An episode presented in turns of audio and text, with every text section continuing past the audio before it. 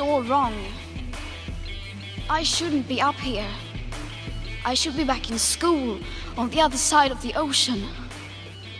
Yet, you all come to us young people for hope. How dare you? You have stolen my dreams and my. Hola, hola. ¿Cómo están ustedes? Estamos aquí en, en un paseo por Baker Street nuevamente con un- mi amigo Gonzalo. Gonzalo, ¿cómo estás? Muy buenas a todos los oyentes. ¿Cómo le va, señor Ismael? ¿Cómo le va, señora Greta Thunberg? Bueno, hemos escuchado las palabras de Greta Thunberg. Como ella dijo, How dare you? ¿Por qué? Bueno, porque de ella se trata esta parte del podcast. Estaremos conversando sobre su nominación a los, al Premio Nobel de la Paz. Gonzalo, ¿qué piensas tú? Mira, eh, en el primer capítulo yo ya expresé mi, mi poco, poca empatía contra esa niñita. Pero le voy a dar un punto a favor. Eh, le dijo a toda esa gente que... Es que yo no sé si realmente los líderes mundiales verán esa cuestión. Para mí que se cagan de risa nomás. Es como se lo pasan por WhatsApp así como mira lo que dijo la pendeja esta. Eh, pero les dijo que básicamente hablan mucho y no hacen nada. Que todo es bla bla bla bla. Me pareció un buen punto ahí. Se lo voy a dar. Es verdad. Eh, eh, ese tema eh, eh, eh, es interesante. ¿ah? No sé si esta canción es la que este tema de fondo es el que, el que combina, no sé, fue el primero que encontré. No sé, yo pondría Rain Blood de Slayer. Ah, ¿Cuál es ese? No, pues, no lo pongas, pues. Ah, ya, ya, ya. Estoy preocupado por el copyright. De repente nos sacan del aire. Eh, Sí. Oye, ¿sabes que yo estaba juntando alguna información sobre la Greta? Porque, mira, nosotros vimos este tema, lo encontramos interesante y me puse a leer sobre ella. Había muchas cosas que yo no tenía idea de la de esta de esta niña. Y en realidad es como un poco preocupante en las manos de quién está este el mundo, ¿ah? ¿Qué dice Greta Thunberg? You have stolen my dreams You're stolen my dreams. Esta chiquilla, Greta Thunberg, a ver, eh, nace en Estocolmo el 3 de enero del 2003. Eh, es conocida como Greta Thunberg y es una activista medioambiental sueca. Ahora, es interesante que esta chiquilla, por ejemplo, es hija de un actor, Sven Thunberg, y, y una cantante lírica, Marlena Edman. Eh, ella representó a Suecia en el Eurovision en el año 2009. Y, bueno, esta chica, la primera vez que oyó del cambio climático fue el año 2011. Dice que ella tenía 8 años la primera vez que escuchó esto y la, la conmocionó de una manera brutal. ¿Qué pasa? Ella, cuando supo esto, dejó de hablar, dejó de comer y finalmente fue diagnosticada con síndrome de Asperger. O sea, parte de es un, un- el síndrome de Asperger es, está dentro del, del, del- del autismo. Claro, una gama del autismo. Exacto. Eh, también tiene trastorno obsesivo compulsivo, también llamado TOC, y autismo selectivo. Ah, disculpa, mutismo selectivo, o sea, cuando hay algo que, que le- algo realmente le viene mal, queda muda. Eh, ella dice Bien. que su que el síndrome de Asperger es su superpoder. Pero en el fondo, una persona que tiene trastorno obsesivo compulsivo y, y mutismo no tiene solamente Asperger, posiblemente ella es autista. Y por eso esas, esas reacciones tan violentas en, en ocasiones, porque no, no se pueden controlar algunas cosas. you. Como cuando dice, How dare you? por ejemplo, Claro. De un Em, Oscar, ¿eh? sí, por supuesto, más que el premio de la paz. dare you? ¿Ves? Tenemos, eh, eh, eh, y, y ella, eh, una chica de armas tomar, pero lo interesante es que no se ve su, su- sus padres. Y ella también, por ejemplo, aparte de estar en todas estas convenciones, aparece en la palestra del mundo el año 2019 y toda su vida eh, mediática del 2019-2021. Eh, en la radio 4 de BBC, por ejemplo, eh, los papás decían de que ella no, no apoyaban ese movimiento hasta que vieron que su hija era feliz haciéndolo. Se sentía bien, se sentía feliz, se sentía realizada. ¿Qué piensa Greta? Hope, how dare you? Ay, que me gusta esto.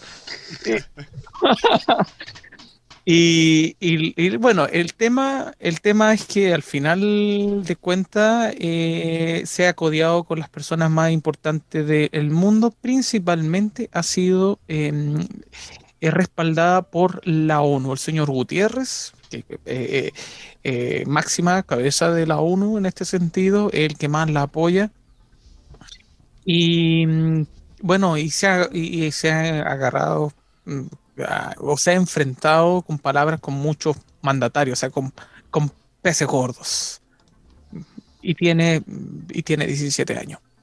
¿Qué te parece?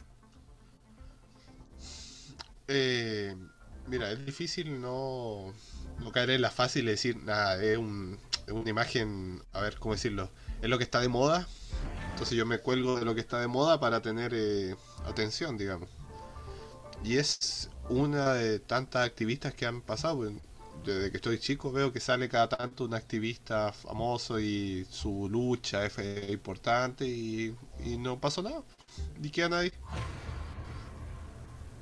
De hecho, hay un capítulo de Los Simpsons, volvemos a Los Simpsons, de que la Lisa se sube a un árbol para que no lo corten. eh, ¿cómo se llama? Y está haciendo activismo político y sale el- ahí el famoso vegano nivel 5 que la apoya y dice, bien Lisa, pero no es suficiente, hay que no sé qué. Pero es de ese índole, de esa índole. No me extrañaría que un tiempo más salga en Los Simpsons. Ah, yo creo que ya la están dibujando. Sí, sí, yo creo que sí. ¿Y va a decir qué va a decir eh, en el Los Simpsons? Va a decir. How dare you? Eso, Eso. mismo. Bueno, mira, Oye, independiente de lo que ella sea y todo, ella eh, habló de esto eh, en una cumbre de, eh, ¿cómo se llama? De medio ambiente de la juventud, creo que se nos llama en, eh, en Italia. Bueno, se habla muchos temas del cuidado de- del medio ambiente, pero pongámonos serio, es ¿qué es lo que un, las personas pueden hacer para mejorar el medio ambiente? ¿Qué se te viene a la mente? Yo creo, mira, yo soy de la mente de que, de que la gente usa lo que tiene, lo que le dan. O sea, es la industria principalmente el que puede hacer algo. Pero si de mí dependiese, por ejemplo, eh, ser más consciente con el reciclaje, eh, respetar las normas, por ejemplo, no botar cosas en el suelo, eh, mm, tratar de buscar productos que sean amigables con el medio ambiente, no sé, se me ocurre eso. Claro, es principalmente es la obtención de productos que a la larga generan basura y esa basura termina en algún lado. Pero mira, yo busqué y tengo acá las cinco principales causas de contaminación. Y te estoy hablando de contaminación tanto de agua, de efecto invernadero, como de espacios, digamos. El primero que es nombran acá que es la quema de combustibles fósiles. Que ese lo tenemos muy claro en Santiago, porque dos vivíamos en Santiago. Y te acordás cuando había emergencia ambiental por la calidad Oh, del sí. aire y todo eso. Bueno, esa es la primera causa de contaminación.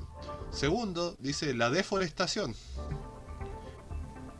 Tercero, los, desechos industriales que son volcados hacia la por emisiones o que los eh, desechos se vuelcan al agua y terminan en el mar. El tercer punto, que yo creo que es el más importante, es la agricultura.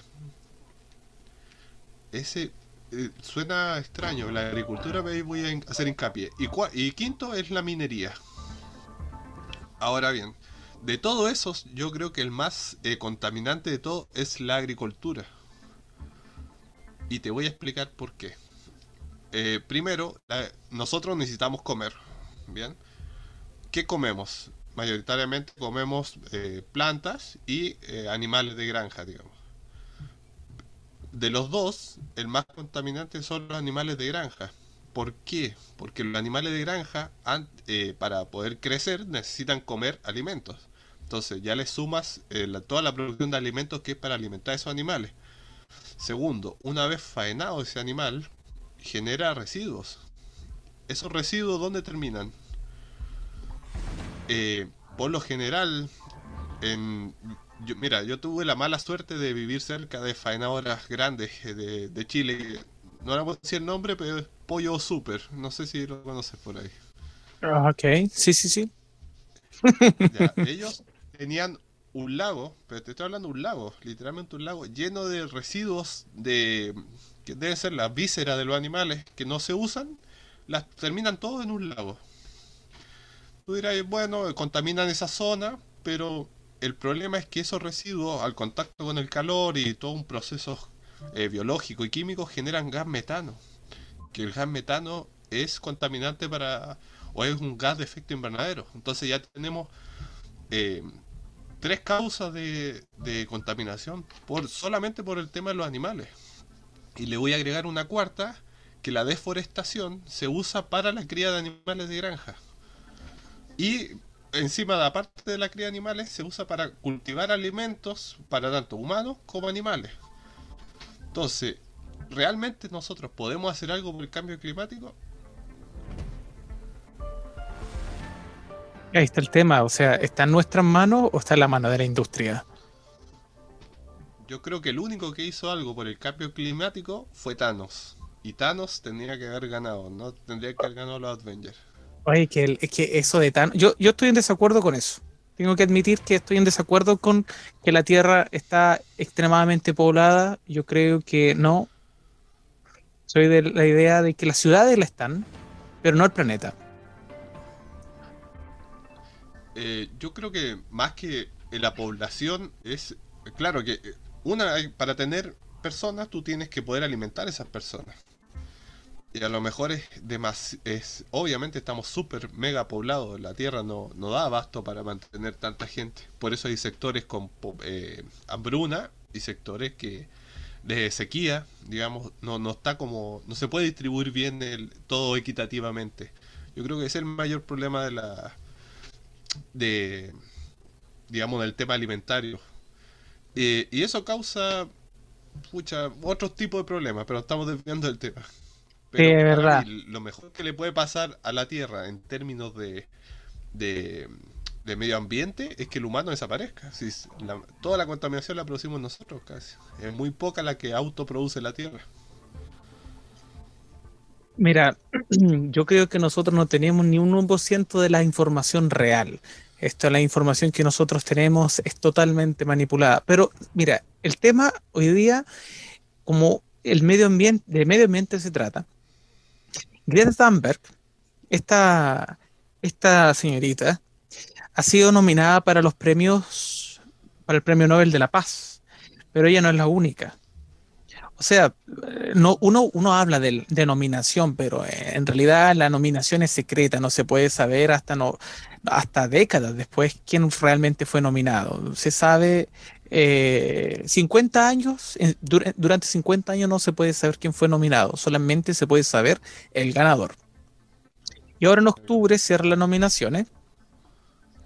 ¿Y, quiénes son los que están supuestamente concurriendo por, por, este, por este premio? El primero es Donald Trump. Imagínate, Donald Trump. ¿Por qué? por, como requisito a los presidentes de Estados Unidos ser nominado al Premio Nobel de la Paz. Sí, es como, es como, es como Obama que lo, lo, dijeron, vamos, bueno, démosle, démosle el Premio Nobel y después mandó bombardear todo lo que podía. Premio Nobel de la Paz. Bush tenía un premio Nobel. Oh, Bush mandó a que mandó a derrumbar las Torres Gemelas. No, no, no, bueno, eso, eso es conspiración, pero yo lo creo. ya. ¿Por qué? Nobel de la Paz para, para, para Donald Trump por el acuerdo entre Israel y Emiratos Árabes, por su mérito en este tratado. ¿Mm?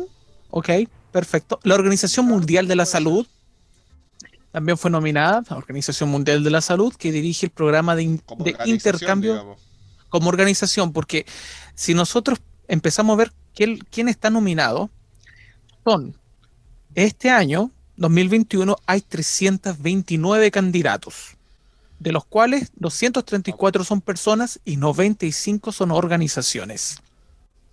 Ah, bien, bien. Claro, Greta Thunberg a lo mejor está representando la ONU, porque la ONU la utiliza para todo. Eh, intercambios de vacunas, organización de la organización de Organización Mundial de la Salud. O sea, aunque la ONU, bueno, aquí, aquí dice que sí. Quien también está en esta lista es Alexei Navalny. ¿Quién es él? Es el líder de la oposición rusa que fue envenenado con una sustancia neurotóxica en el año 2019. Es como eh, eh, el que le hace el peso a Putin y le pusieron veneno en la sopa. ¿Qué es lo que fue de él? Lo extraditaron a, Rusia y ahora está preso. ¿Por qué está preso? Por levantarle el dedo a Putin.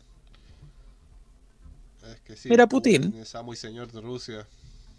Sí, así que, bueno, pero él, eh, él, él ha sido eh, ha sido postulado, aunque está en la cárcel hoy día.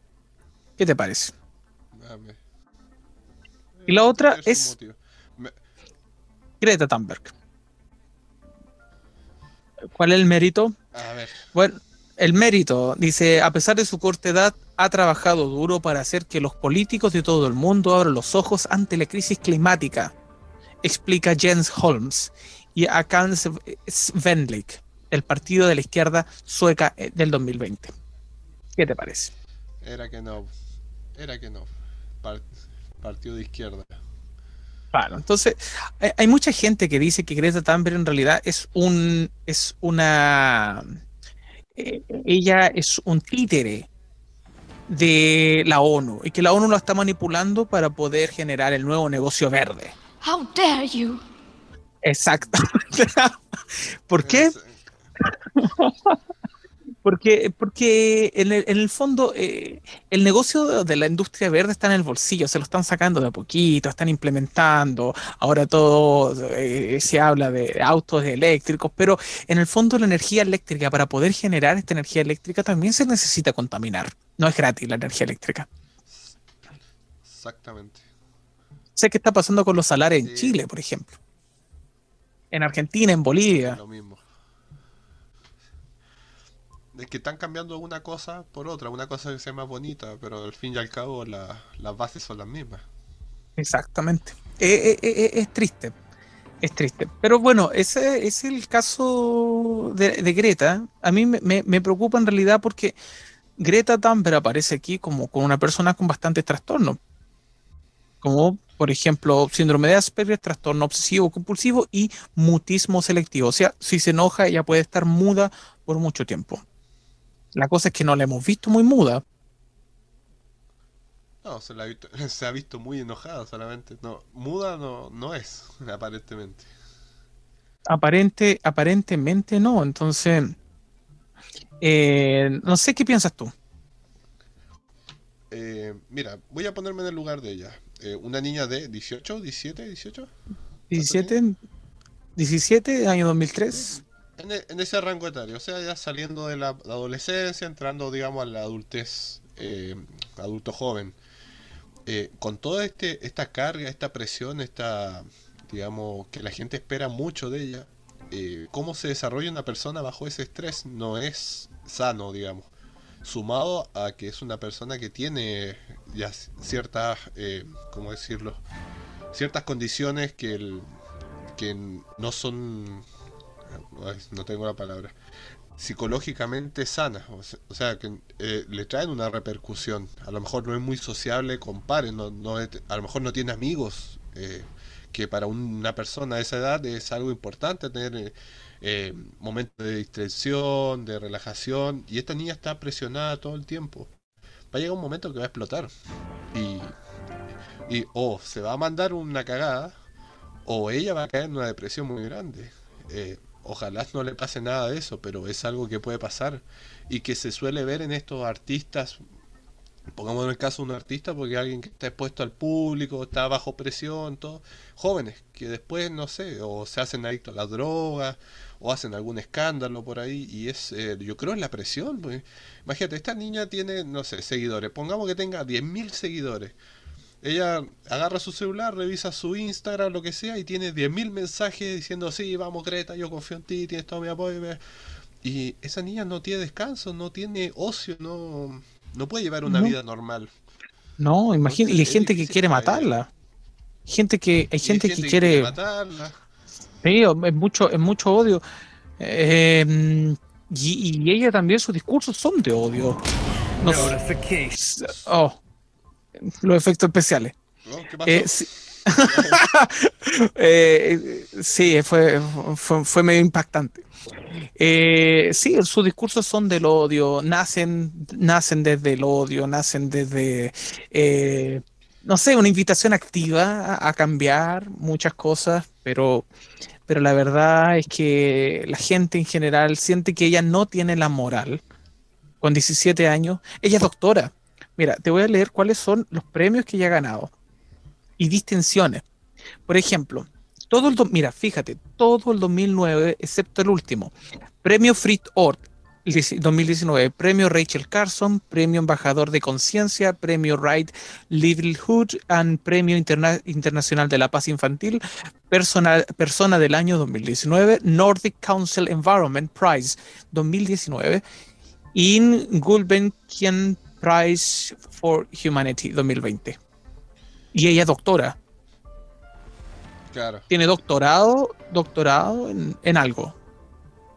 en saltarse las clases debe ser. Oye, y este Antonio Gutiérrez, él dice eh, que apoya totalmente que la niña no vaya al colegio. Y es doctora. No, mira, ya, eh, igual hablamos desde nuestro, desde mi punto de vista de ignorancia, que yo no sé cómo será la escuela donde ella vive. Pero en, en mi mundo, si te saltas la escuela, aunque te salte o no, va a terminar dando vuelta hamburguesa en un McDonald's. Pero ¿Qué? que ella pueda, o que la felicite por saltarse la escuela, no sé. Eh, es totalmente distinto a lo que nuestra realidad, digamos. Sí, y, y ella no, no habla con cualquiera, habla con, la- con los máximos presidentes. Por ejemplo, ha tenido, eh, ha tenido encontrones con Vladimir Putin, Jair Bolsonaro, con Donald Trump. Putin dijo que, la, que admiraba su determinación, que la encontraba muy simpática, pero muy difícil que esta niña entienda cuál es la realidad en algunos países africanos y asiáticos, dice Putin. Que no todo el mundo es, es Suecia. Claro, o sea, ella es, privilegiada por vivir en un país de primer mundo. Pero los países te- tercermundistas no viven como ella. Sobreviven. Sobrevi- Mira, tengo la grabación cuando dice bla, bla, bla. Mira, ¿qué dice? There is no planet B. There is no planet blah. Blah, blah, blah. Blah, blah, blah. This is not about some expensive political correct. Y la aplauden, y la aplauden, pero ¿cómo? Sí, igual, convengado que los aplausos son, no sé, 200 personas. Son como Sí, los programas de televisión que... así. No, que hay alguien, Claro, hay alguien contratado. Aplausos, sí. No hay ningún, no hay Planet A, no hay Planet B, bli, bla, bla, bla, bla, bla, bla. A ver, escuchamos. No planet blah. Blah, blah, blah. Blah, blah, blah. Claro, ahí está. Claro, ahí se No. notó su doctorado en redacción de discursos. Oye, y es el tema, ha ha estado en tantas conferencias y ¿cuántos discursos le conocemos? Creo que dos. ¿Es realmente seguro de que... ¿Y qué pasa si en realidad a ella la tienen muy pauteada? Porque si dijera cosas de su propia cosecha, se la arrancan los enanitos al bosque. O sea, en otras palabras, eh, como ella tiene este autismo, podía decir cualquier cosa. Y hay gente que está siendo representada por ella, gente muy poderosa. Con su. Friday for the Future. Eh, nosotros somos dos boludos de 30 años eh, y nos cuesta generar una conversación que suene eh, continua, que no, no tener pausas muy prolongadas o que no sepamos qué decir. Imagínate ella que tiene 18 años, que no, no ya dejó la escuela, entonces pierde mucha interacción con otras personas en ciertos ámbitos. Por ejemplo, a lo mejor no tuvo debates. eh, entonces nosotros nos- yo, yo recuerdo que el debate me ayudaba mucho. Y entonces es como, ¿realmente es ella hablando o es, o es otra cosa hablando en, eh, Eh, a, a eso mismo me refería. How dare you? Y, y, y, y, fíjate que aunque esté enojada y todas esas cosas, igual está viendo su pauta. O sea, cuando tú estás enojado así, pero con, con mucha rabia, no estás viendo la pauta. Tú estás diciendo lo que te sale, la, ah, pero ¿cómo? Pero ella no. Ella está, está leyendo. Si tú ves el video, ella lee y, habla enojada. Entonces, como, no sé, eh, deja mucho la imaginación. Y estuvo así totalmente. Así que igual deja, deja mucho la imaginación si quieres ver a alguien enojado, ¿tú te acuerdas de George Bush dando una conferencia y viene un, árabe, me parece que era, y saca un zapato? ¿Un zapato? Esa es una persona enojada. Oye, y lo esquiva, y lo esquiva George Bush. Mira, no me cae bien, pero lo felicito por su, por su reflejo, sí, un zapatazo en el hocico. pero todos quisieron hacer eso, imagínate. Pero el, no, hay, no hay más personas, no sé, pues, Brasil está súper, la, mayoría de, de, los comunicadores brasileños, por ejemplo, dicen cómo es posible que Greta Thunberg, una niñita de 17 años, sea la persona más indicada para recibir el premio Nobel de la Paz. O sea, no hay otro activista, no hay doctores, no hay otras personas más, más letradas que ella. Brasil está muy sensible con este tema porque eh, muchos países quieren meter la mano en la Amazonas. Y, ahí... De hecho, hubo bastante mano en estos años, digamos, desde el gobierno de Bolsonaro, hubo chip libre en meter mano a la Amazonas. Es que ya venía de antes. Mira, en realidad, sí, no meternos en política, pero el Amazonas está se está sacando, se está, se está talando de la época de Lula. Em, eh, de Lula y, claro. Y claro, o sea, yo me acuerdo cuando estaba Lula, eh, el país al principio parecía como que estaba todo color de rosa, pero en el fondo estaba, estaba basado en casitas de palitos de fósforo. Y al final, después que se fue, el país quedó, eh, quedó vacío, sin plata y lleno de corrupción. Entonces, eh, y eso llevó a que muchas empresas fueran a, destruir el Amazonas. Y eso siguió, y al final, ¿por qué? Porque los gobiernos cambian y las mentiras permanecen. Exactamente. Eh, bueno, mira, para candidatos para el Premio Nobel de la Paz, eh, por ejemplo, hay en yo, yo nominaría a Netflix. Tú dirías, pero ¿qué tiene que ver Netflix? la verdad es que hay mucho, muchos documentales sobre el cambio climático, desde distintos puntos de vista. Y desarrollados, por ejemplo, por Leonardo DiCaprio, eh, Joaquín Phoenix, que es el que hizo de, Joker. Eh, o, el malo de Gladiador. O el malo de Gladiador que mató a, Julio César Augusto.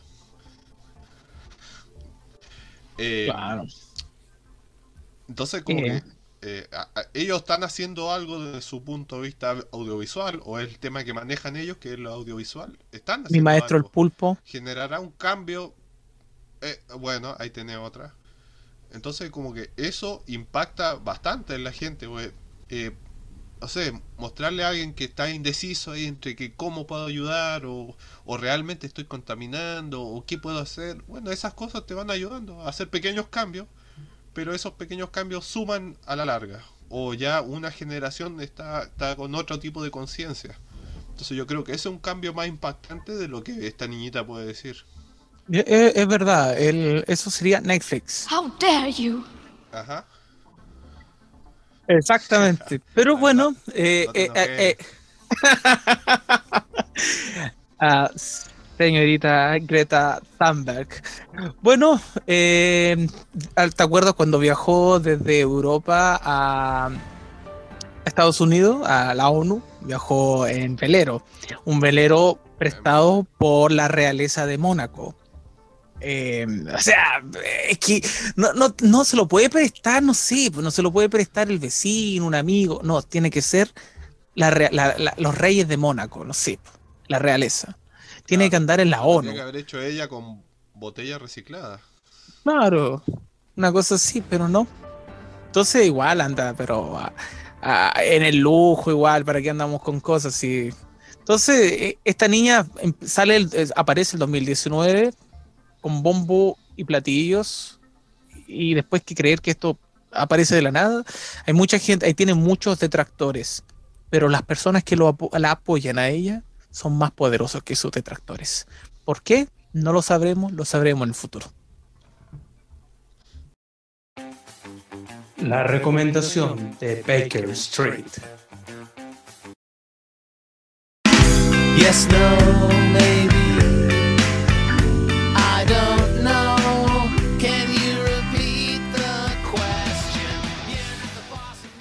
Como ya habrán escuchado, la, recomendación de hoy es Malcolm in the Middle, que una serie estadounidense producida en el año 2000 al 2006, con un total de 7 temporadas y 151 episodios. Esta serie trata de la, vida familiar de seis integrantes, que está Lois y Hal, que son los padres, y vamos a hacer una mención de Hal, que es el señor Brian Carson, que todos lo reconocen por su actuación en Breaking Bad. Y la verdad, si no me equivoco, también eh, fue productor de Malcolm. Eh, bueno, después siguen sus hijos, Francis, eh, Dewey, Malcolm y Reese. Eh, la serie trata, gira sobre en torno a Malcolm, que es un genio, un niño prodigio, y va a una escuela especial de prodigios, o sea, básicamente nerds.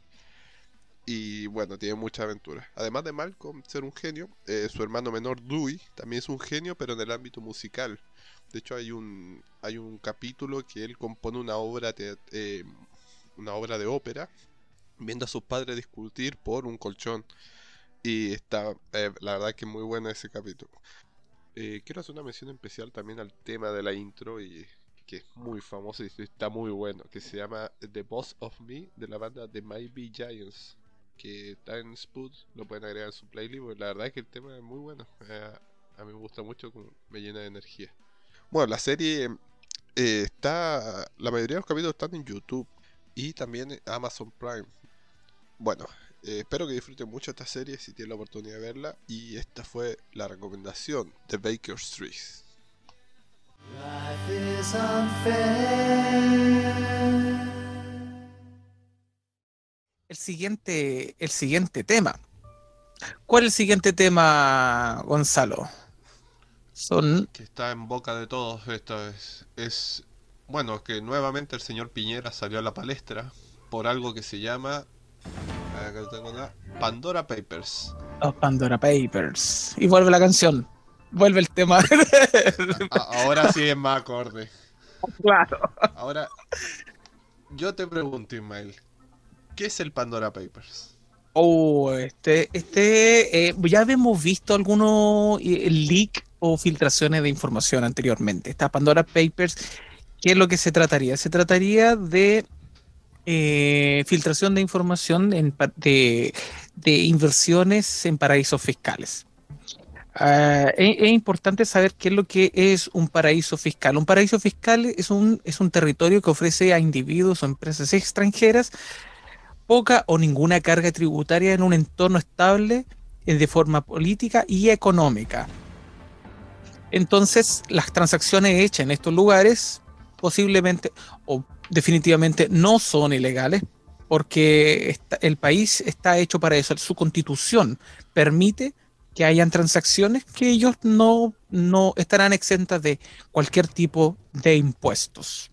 Eso, eh, de, esto, de esto se trata O sea, esto, Panama, estos, estos papers. Claro, es como una evasión de impuestos al fin y al cabo.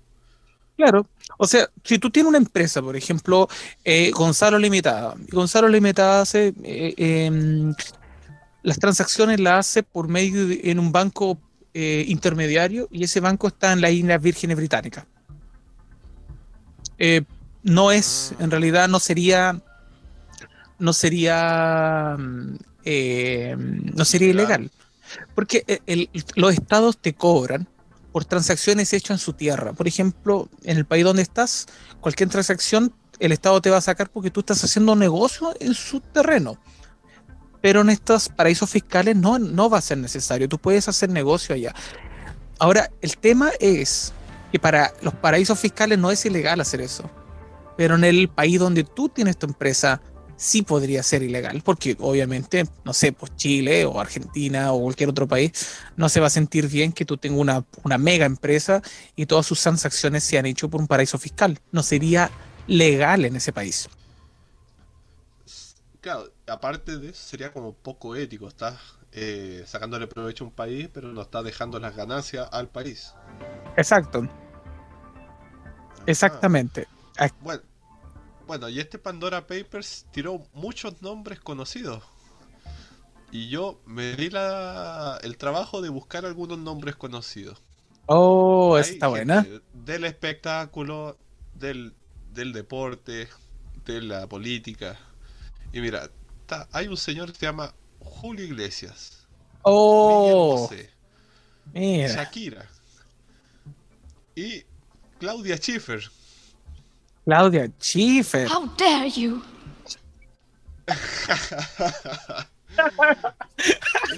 Wow. Hay gente del mundo del fútbol también. Que está. Vidal. No sale. No, no está Vidal. No, Vidal. No, se salvó esta vez. Se salvó esta vez. está Vidal. Bueno, hay varios entrenadores y todo. Y la política, que ah, el señor Piñera, como ya lo nombramos, No. está Guillermo Lazos. Guillermo Lazo es el presidente de Ecuador. Luis Guillermo. Abinader, creo que es el presidente de República Dominicana. Yo creo que está la mitad de los eh, políticos colombianos metidos también, muchos políticos mexicanos, y como no podía ser menos, el país que ocupa el tercer lugar con más miembros es Argentina. Oh. ¿Qué te... Entre los nombres más grandes, el hermano y asesores de Mauricio Macri, que fue el expresidente, Zulemita Menem, que es la hija de eh, Car- Carlos, Carlos Menem. Claro. y el ex secretario de Néstor Kirchner, entre otros. ¿Viste? Estaba, ¿Viste? creo que el ¿Qué hijo del vamos a hacer? presidente de la AFA también. Oh, no te A puedo ver. creer. Mira, yo no manejo economía, no manejo transacciones, no, no, no soy muy bueno en eso. Debe ser muy rentable hacer transacciones en estos paraísos fiscales para que haya tanta gente involucrada. Mm, mira, mira, el, hay una pregunta. BBC responde, por ejemplo, ¿cuándo es ilegal esta transacción en paraísos fiscales? Dice lo siguiente, leo textualmente lo que ah, publica BBC. Lo que es ilegal es tener cual, es tener cualquiera de estos tipos de cuentas o empresas sin informar a las autoridades. Lo ilegal es que una persona no declare sus fondos o los resultados o lo que ganan en estas sociedades, en sus países, en sus países respectivos. Claro, es que, imagínate, acá en Chile, por ejemplo, si tú no impones y te llega a, pillar el impuesto interno lo que sea, te ponen. Pero, ¿qué patada en la raja? Imagínate esta gente que tiene millones y millones en transacciones. No sé, es como injusto para la, el, digamos, la, la gente que vive de, del día a día, que hace venta de, eh, ¿cómo se dice? Eh, que son ambulantes, vendedores ambulantes y todo eso, que no, no imponen, por ende, tan bajo la mirada, digamos, de impuestos internos. Eh, y le puede traer repercusiones, multas, qué sé yo. Imagínate esta gente que es, pero es, eh, no estamos hablando de transacciones de 100 lucas, son millones y millones de pesos. Oye, es que mucho. Y gente muy, muy importante. Pero cuando estamos hablando de todo esto, por ejemplo, paraísos fiscales, eh, eh, a ver, voy a nombrar algunos. Samoa Americana, Anguila, Dominica, Fiji, Juan, Palaos, Panamá, Samoa, Trinidad y Tobago, Islas Vírgenes de Estados Unidos, Vanuatu, entre otros. ¿Qué te parece? Hay muchas, hay- hay- hay- y sin contar los que están en Europa. No, sí, el tema, el tema es heavy. Ahora lo más interesante es que pillaron a Piñera. Porque como este, este no es, no es Piñera directamente, creo que son no, pero, pero es que el presidente en ejercicio, porque está Putin también. Mira, jefe de Estado está César Gaviria, expresidente de Colombia que combatió el narcotráfico, por ejemplo, súper famoso por el tema de Pablo Escobar. Andrés Pa- eh, Pastrana, eh, cuan- está, está Vladimir Putin, eh, está Tony Blair, ex, ministro, ex primer ministro británico. Cierto, eh, se había. Eh, imagínate. Eh, igual, por ejemplo, esa gente eh, dentro de todo es, eh, digamos, del ambiente, es eh, letrada, es estudiosa, lo que... Para mí me llama mucho la atención, por ejemplo, Ángel Di María, un jugador de fútbol, no tiene mucha cara de economista, digamos. No, pero tiene ¿Cómo asesores. llegó a ese, ¿Cómo llegó a eso? Es, yo creo que es, Sí, ejemplo, sí, tiene que yo no tener- me imagino agarrando su plata y depositándola en la Isla Virgen. Eso Pero es que, claro, que, que tiene asesores. po. Mira, otro que me llama la atención es Paulo Guedes, ministro de Economía brasileño. Este es el ministro de Economía de, de- de- de Jair Bolsonaro. Y él es suma- sumamente orgulloso de que él eh, estudió en Chicago y es de la misma escuela de Piñera. Y él dice que él Ah. estudió, en la- sí, es de la misma escuela. Hace las mismas cosas. Eh, y bueno, y, mo- y mon- dice, claro. ¿le queda grande el terno también?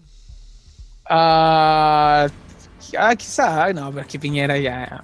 Mira, no, no, este, nuestro programa no es político, ¿ah? pero aquí está. y- oye, está Chayán metido también aquí, ¿ah? Chayán, mira, Luis Miguel, está No. Chayán, está Alej- ah, No Alejandro te metas con Chayanne porque tiene a todas las señoras esas de cincuentona ahí detrás de él.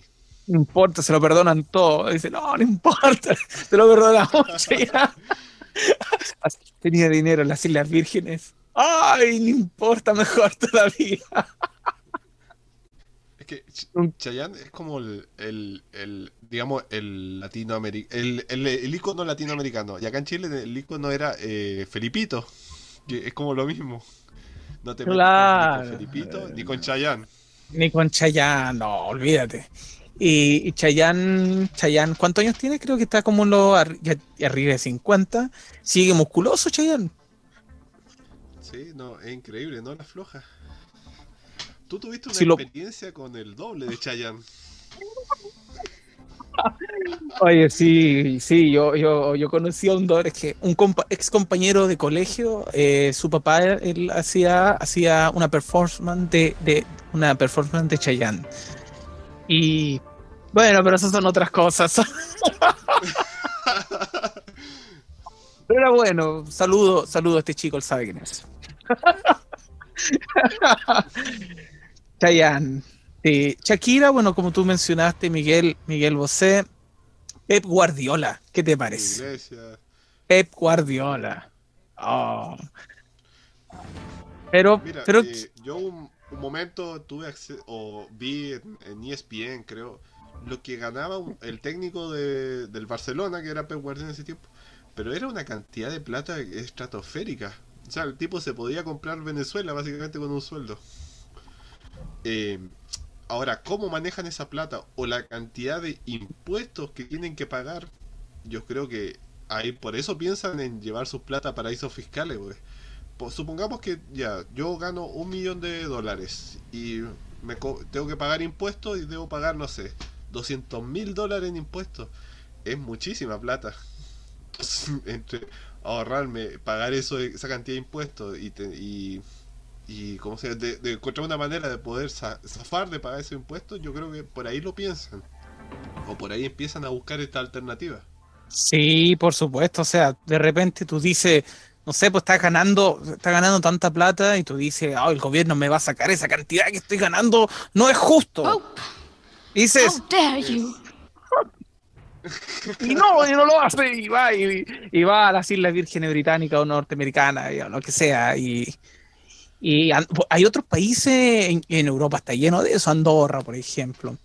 Todos esos países que, que, que son microscópicos, que tú dices, pero ¿cómo? es como, no sé, es como el tamaño de una manzana, de, la, de una cosa así, ya es un paraíso fiscal.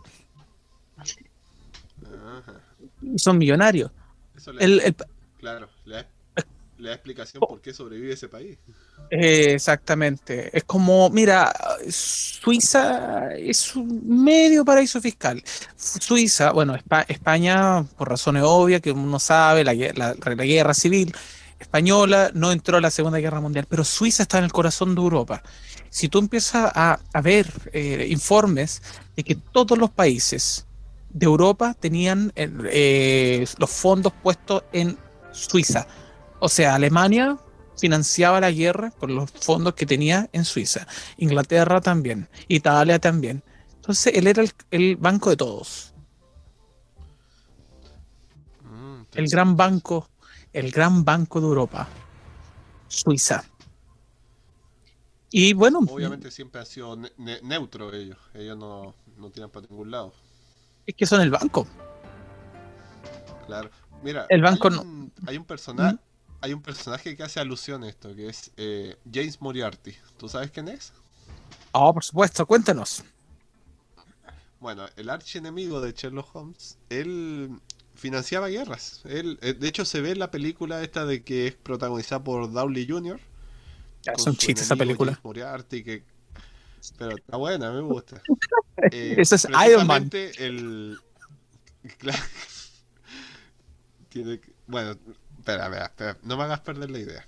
Ya, ok, Eh, disculpa. Él tenía, claro, él había comprado empresas que producían armas y empresas que producían eh, insumos médicos y toda su plata la tenía en un banco en Suiza. Sí. Entonces, esa es la referencia que hago. Sí, o sea, ese, eh, el, el tema es Suiza, ¿en qué más está metido? Bueno, pero lo demás es eh, especulación. Pero bueno, la, la- la cosa es esa. Esos fueron los. Ya escuchamos alguna vez de los Pan, Panama Papers. Esta es Andorra Papers. Y justo se sale en un, tema, en un momento importante. eh, por ejemplo, en Chile están a, a puertas de, la, de las próximas elecciones. Y al mismo tiempo pasa todo esto, lo que pasa, y se cae Facebook, se cae Instagram y toda la, la empresa relacionada con este tema. Que Mark Zuckerberg está escuchando este podcast, no nos, no nos tire la página abajo, por favor. Creo que está, creo que debe estar ocupado así haciendo, está como en un sótano, eh, soldando las conexiones eléctricas, así, con alguien sujetándole la linterna, sí. así. La cantidad de memes que sacaron es impresionante. Oh, sí, vamos a cambiar un poco la canción. A ver, una más. Esta. Oh, dare you. ¿O no? Sí, está buena. Está. ¿Ya? Bueno, eh, contextualicemos un poco. El día de ayer, que fue el lunes eh, 4 de octubre, aproximadamente a la 1 de la tarde, horario de Chile, se cayeron las redes sociales. WhatsApp, bueno, que WhatsApp es una mensajería. Se cayó Instagram, se cayó Facebook y WhatsApp. Las tres de la compañía de Facebook. How dare you? Entonces, exactamente. ¿Qué es lo que pasó? Eh, el mundo entró en pánico. Básicamente, fueron ocho horas que el mundo estaba incomunicado y desesperado y, y, y preocupado, yo creo. Porque uno está tan acostumbrado ya a que siempre tiene comunicación instantánea con toda la gente y, y- y que de un día, de un momento sin previo aviso te la corten. Eh, la gente se asustó y obviamente salieron conspiranoicos haciendo su- sus tareas. Estoy yo.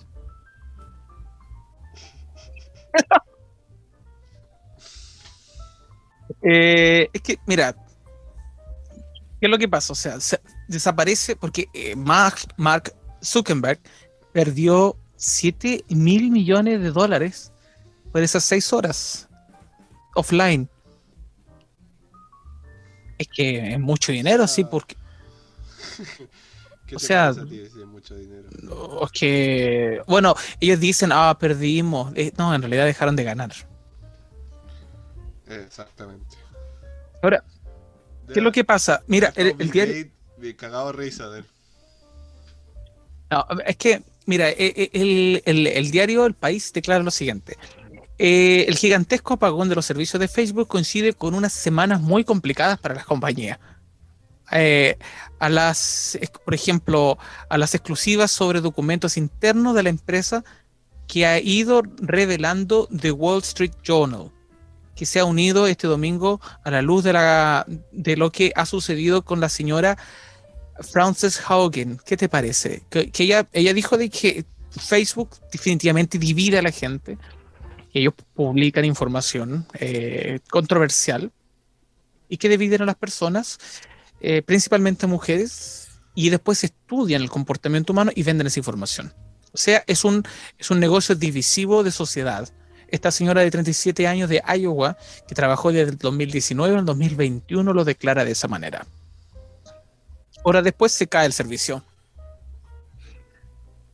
Y va a tener, y va, lo va a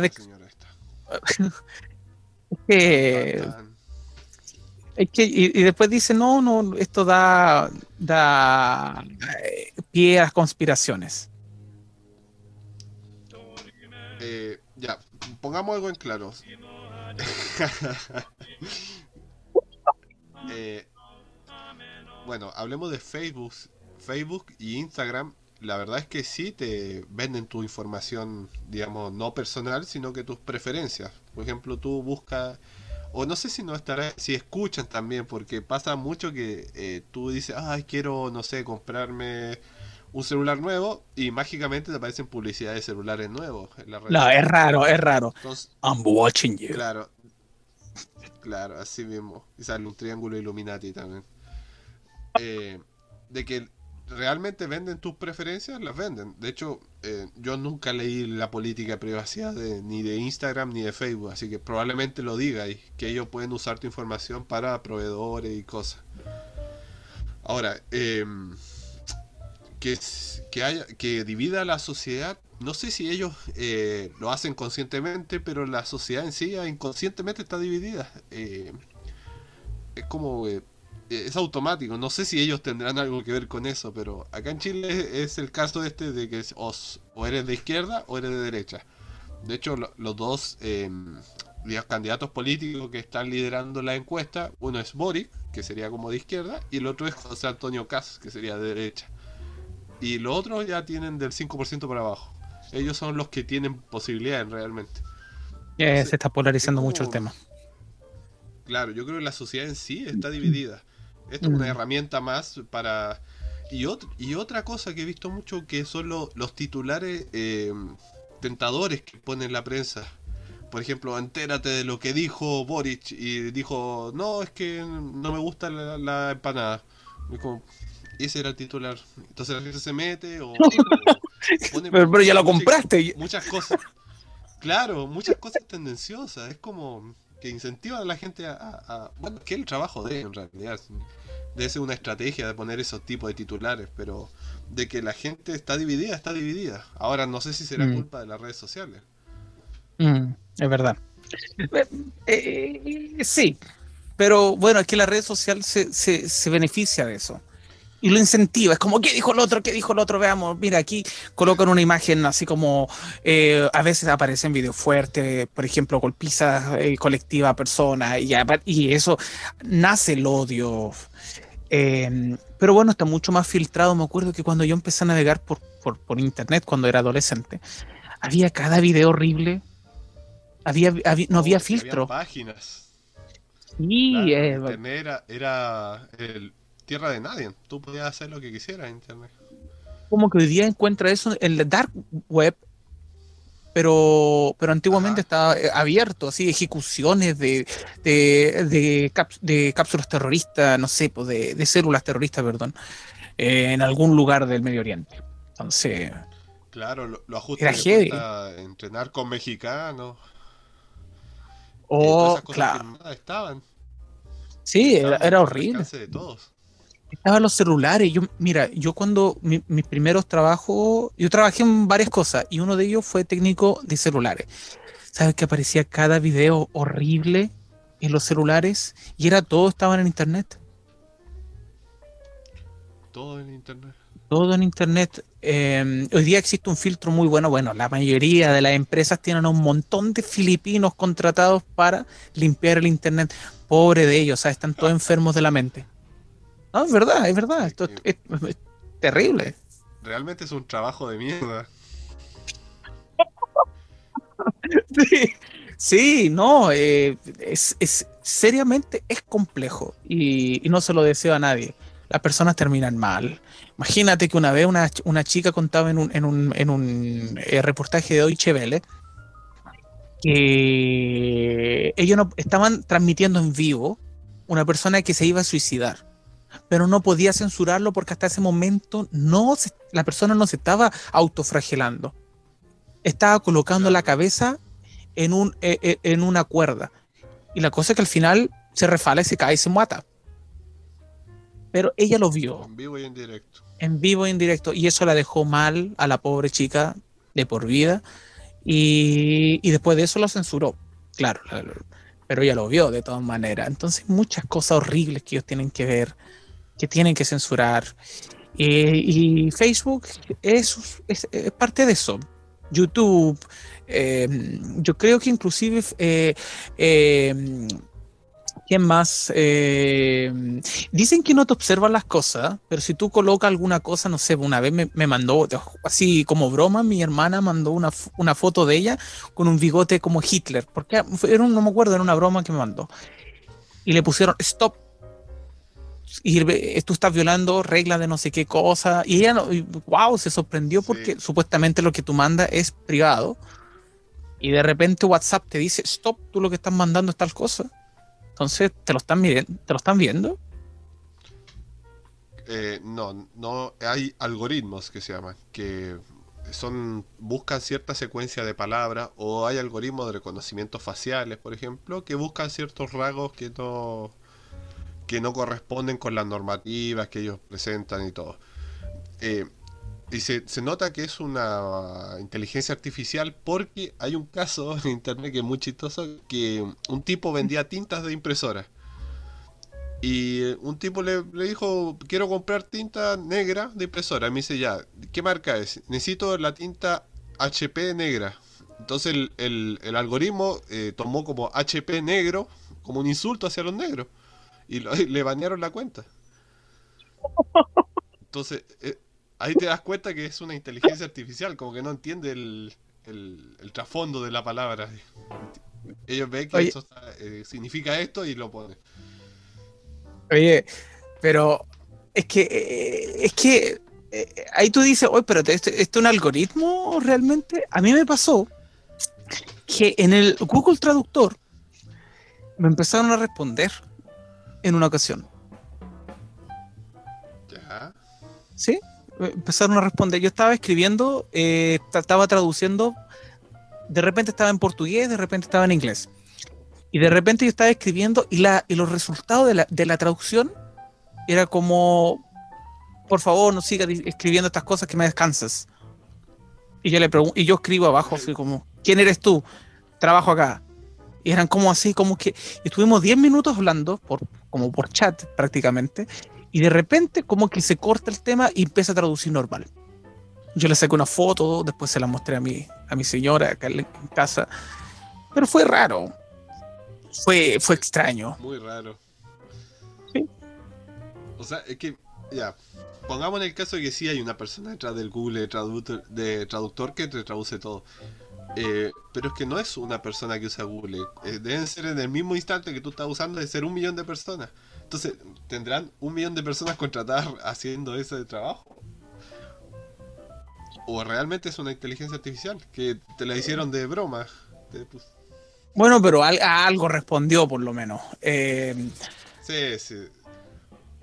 Algo- Algo. Una especie de supervisor que estaba aburrido y dijo: Mira, este boludo está traduciendo mucho, vamos a molestarlo. Posiblemente, posiblemente, pero, pero ¿qué se te viene a la cabeza cuando tú escuchas, cuando tú ves eso? Una canción así, mira.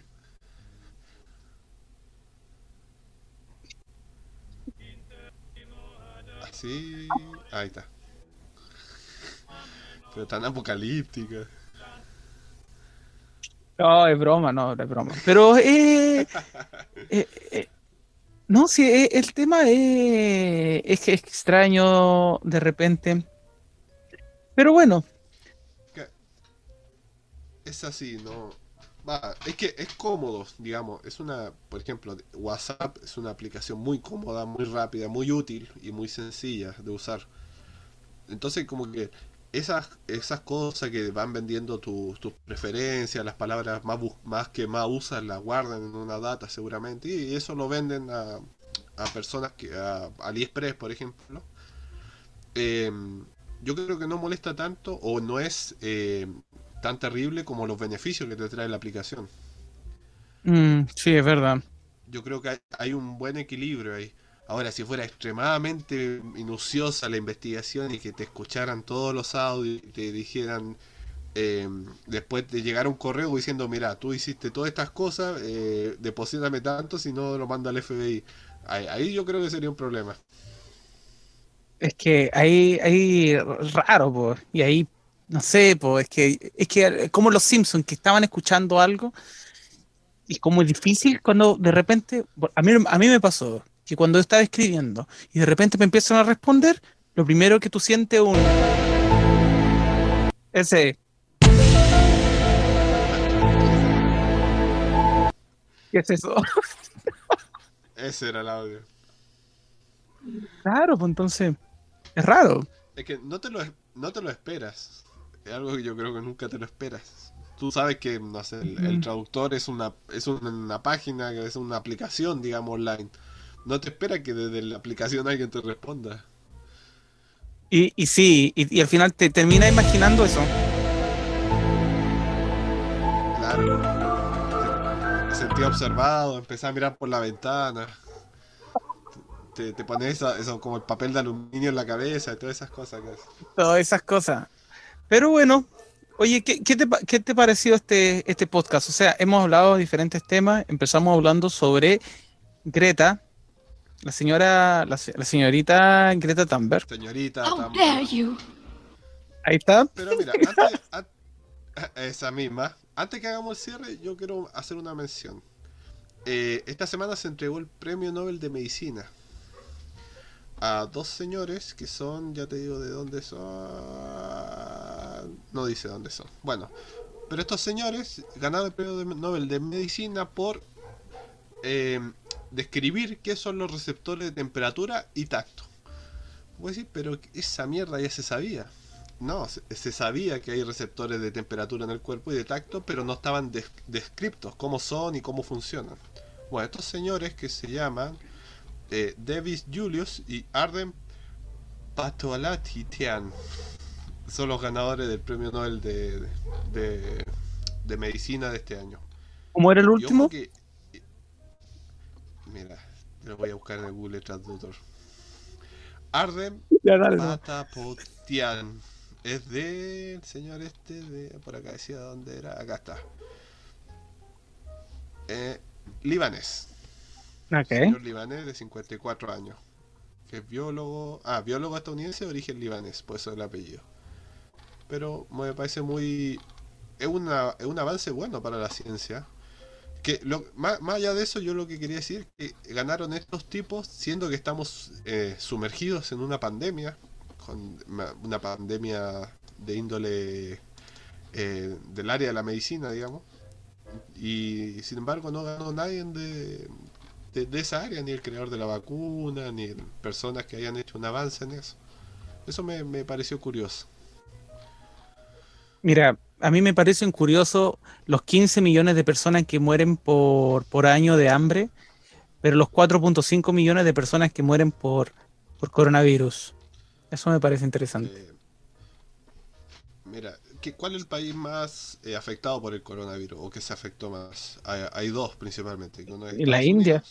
Y otro- India, Estados Unidos. Sí, Claro. grandes poblaciones. Grandes- exactamente. Pero eh, hay algo que yo veo que, yo, ¿cómo te Yo me imagino a Estados Unidos con un, montón de gente obesa, gente sedentaria, gente eh, abusa de la comida rápida.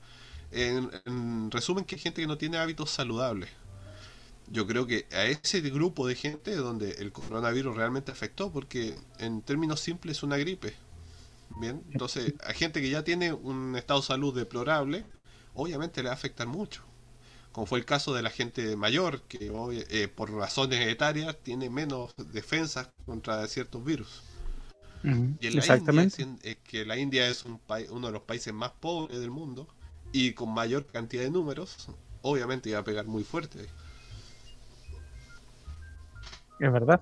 Sí, eh, eh, la alimentación tiene mucho que ver también. Sí, y los hábitos Pero- de vida. Mira, Acá pero en eso, acá en Chile al menos, si bien somos, son bastante sedentarios, eh, no tener las facilidades de... o no te sobra la plata en- para comer comida chatarra, por ejemplo. Entonces yo creo que dentro de todo el, el- el estado de salud de la población se mantiene ahí en un, en un equilibrio. Pero en Gringolandia yo he visto unos gordos, pero que ya son, son como tres gordos en uno. Son ya Como el tío. Phil. El tío Phil del príncipe del rap. Ah, ah, sí. Pero hay un, hay un programa que en el Discovery que se llama Kilos Mortales. Y muestran una ge- gente postrada de cu- 300, 400 kilos.